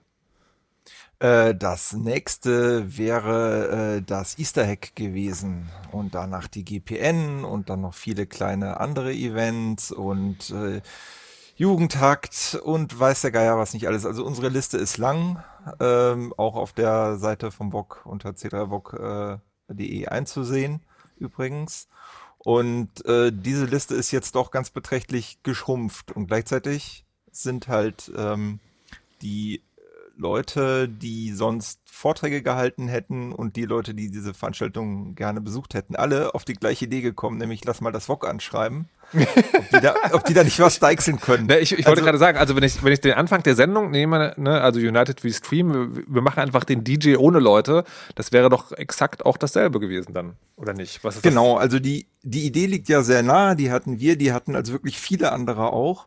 Ähm, das Einzige ist, es ist für uns, äh, so wie wir sonst arbeiten, so ein bisschen unbetretenes äh, Territorium, weil normalerweise sind wir halt irgendwo vor Ort und haben da irgendwie gesichert Internet und irgendwie äh, alles ist so ein bisschen, so ein bisschen wenigstens planbar. Ähm, wenn Leute jetzt aus ihrem Wohnzimmer oder aus ihrem Arbeitszimmer oder sonst wo äh, streamen, um sozusagen ihr, ihr, äh, ihren Vortrag zu halten, um ihr Projekt rüberzubringen, äh, dann stehen wir ja vor ganz anderen Herausforderungen.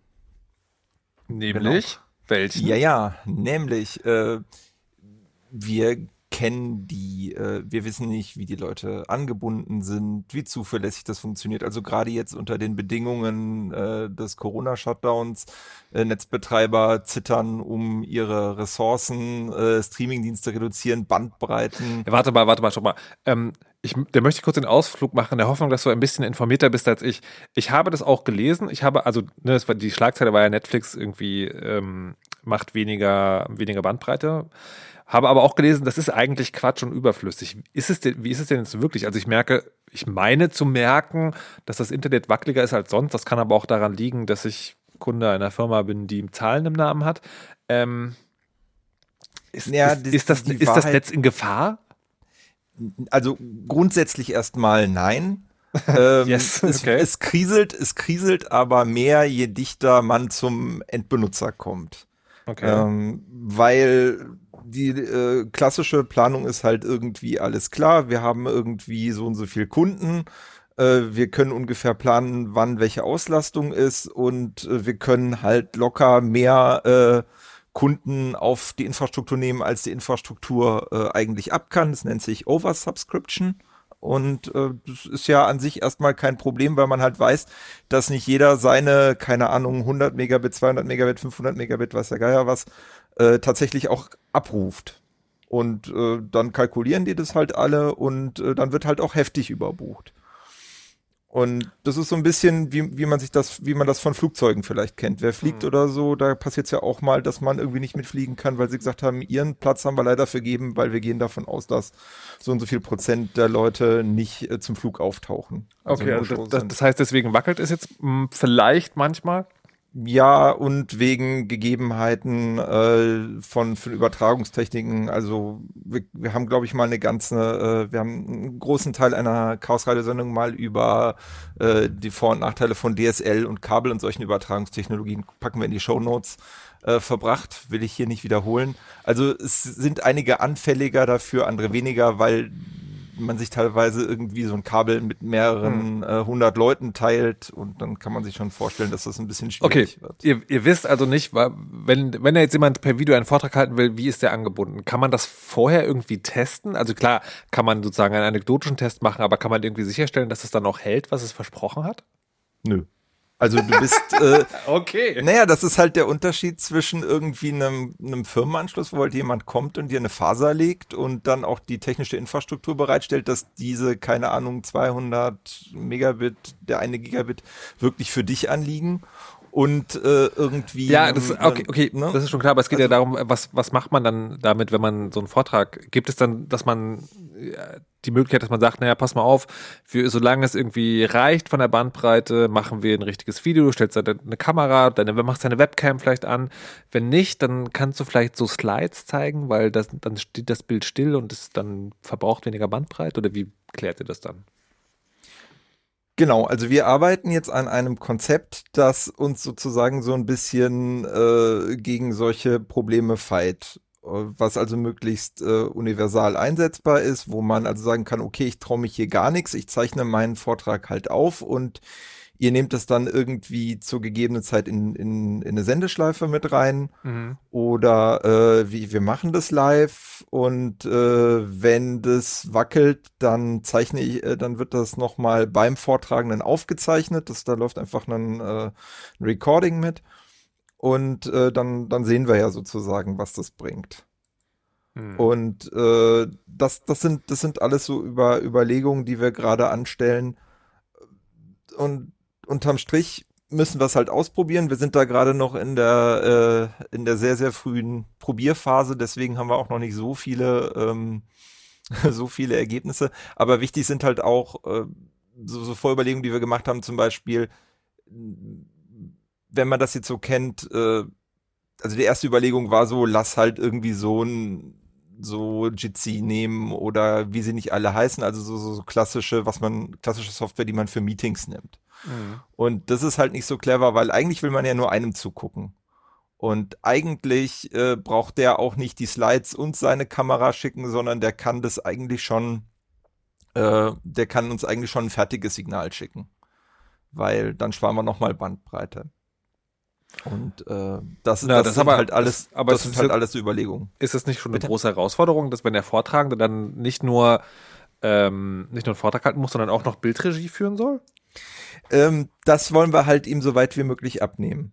Also dadurch, dass wir quasi fertige Configs abliefern, dass wir sagen, alles klar, ähm, wir, wir sagen dir genau, was du äh, einmal, wie du dich vorbereiten kannst, wie du mit bestehenden Mitteln erstmal ein möglichst gutes Bild und hinkriegst und möglichst wenig Probleme bekommst. Das nimmt mhm. ja schon mal Stress.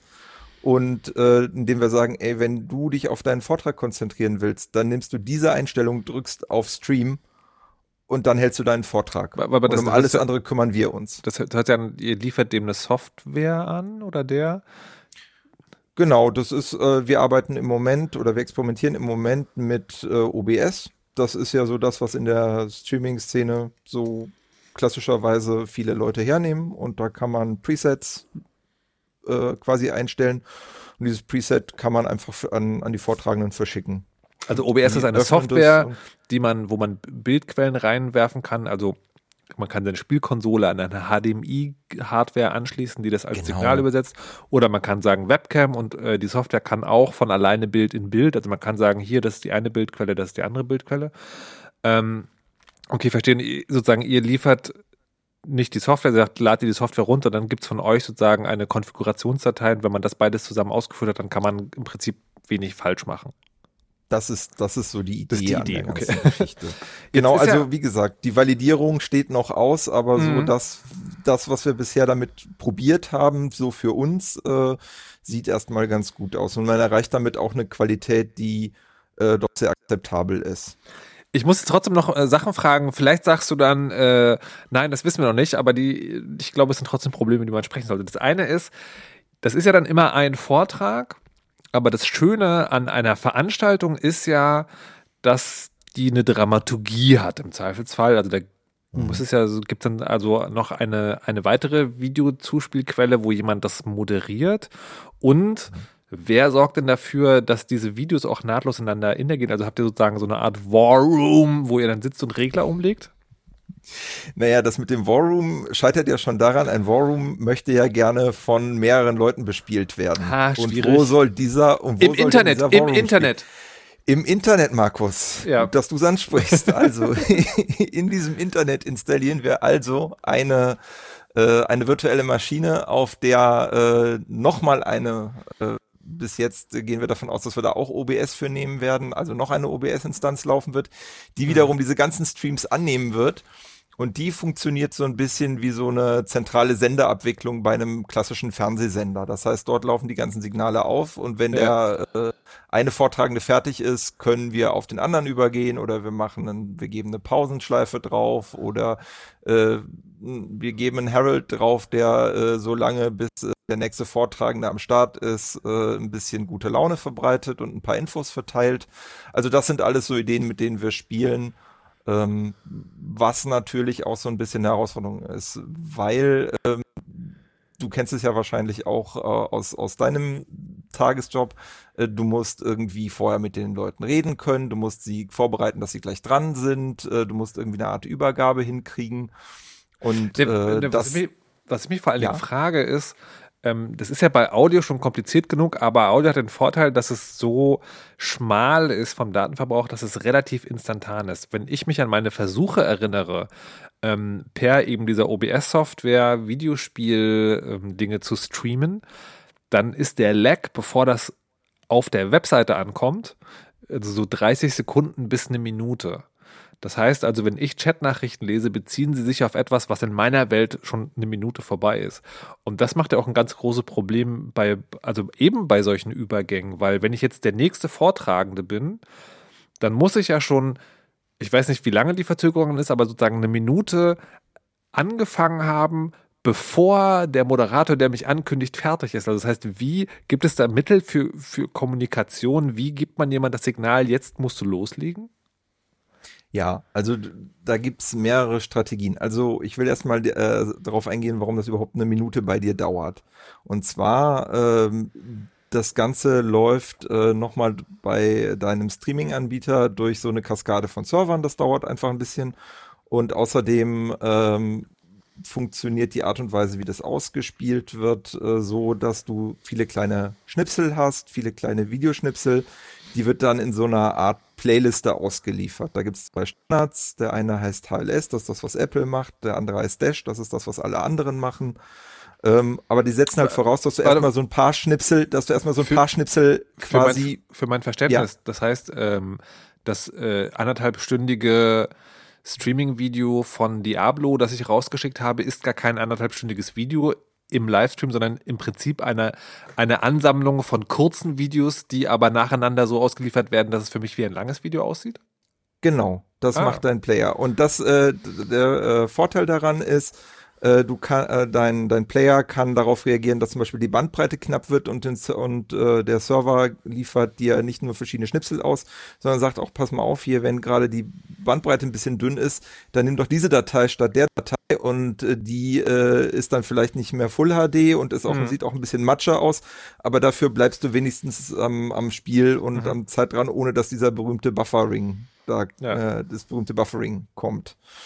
Genau, aber da, da ist, das ist eines der Gründe. Das ist nicht unbedingt der zentrale Grund, aber das ist mit eines der Gründe, weswegen du immer so eine, so eine Verzögerung hast. Und da, ähm, äh, da der, derjenige, der das dann an uns schickt, quasi das äh, nicht über dieses Verfahren macht, sagen wir mal, hast vielleicht eine Sekunde Latenz, zwei, aber klar, der Rückkanal irgendwie, der, der äh, irgendwie ihm sagt, pass auf, jetzt kann's losgehen, das müssen wir anders realisieren. Da wird er wahrscheinlich einen Knopf ins Ohr kriegen, also nimmt sich irgendwie sein, sein Headset mhm. und da läuft dann Mumble drauf. Also das sind so Ideen, die wir im Moment haben. Oder ganz banal Text-Chat, IRC, das ist ja mhm. quasi auch instantan. Go.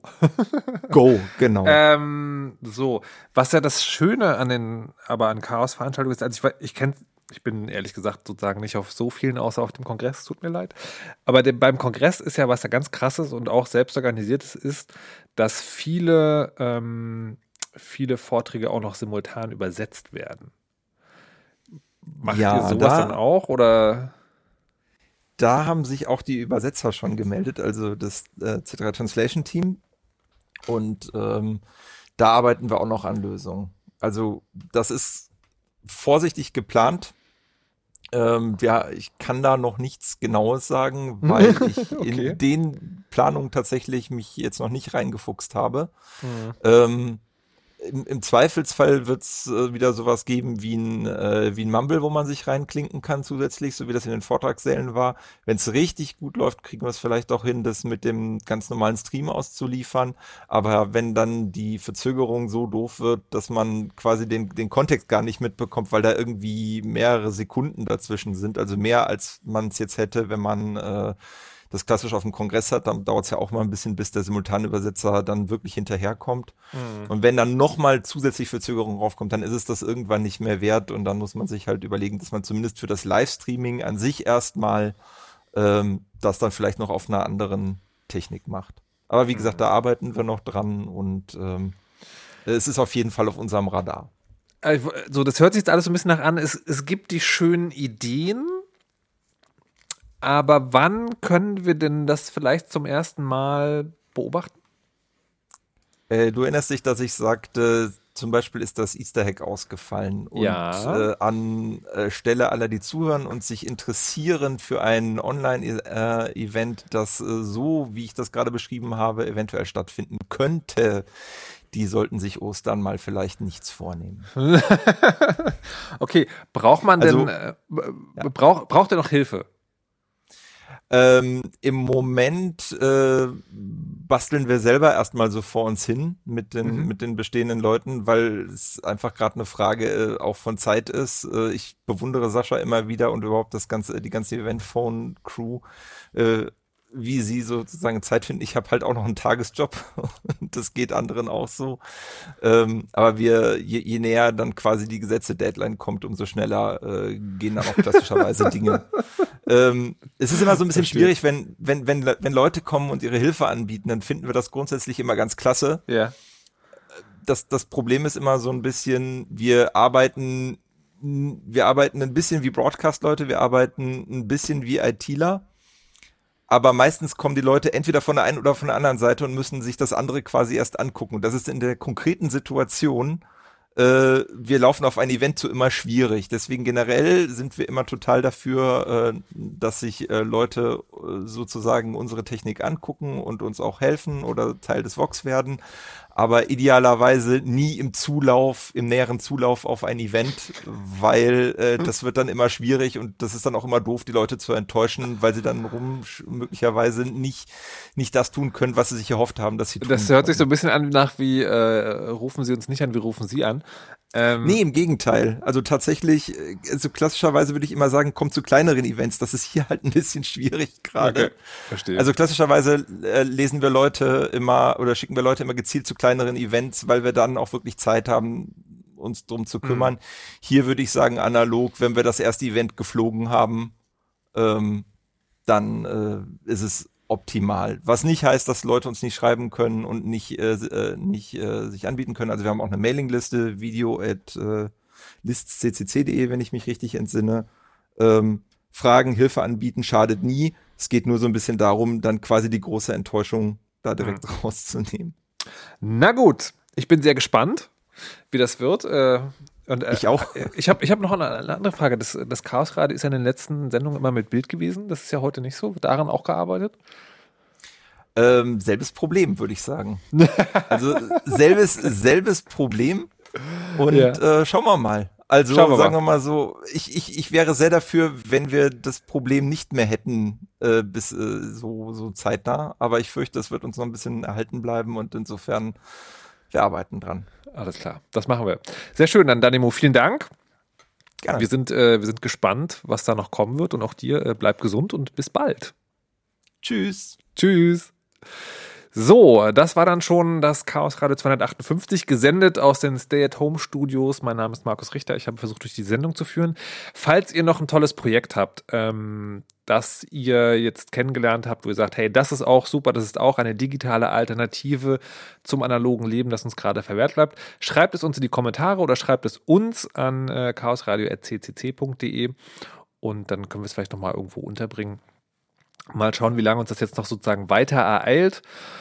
Ähm, auch wenn das gemein klingt, ich hoffe ja, die Arbeit, die sich das VOG zum Beispiel macht, ist umsonst. Ich glaube es nicht, aber schön wäre es eigentlich schon. Gut, damit entlasse ich euch jetzt in den nächsten Monat. Dann hören wir uns wieder. Ähm, wir haben noch eine letzte Musik und mir bleibt nur noch zu sagen, mein Name ist Markus Richter. Lasst euch nicht überwachen und verschlüsselt immer schön eure Backups. Tschüss!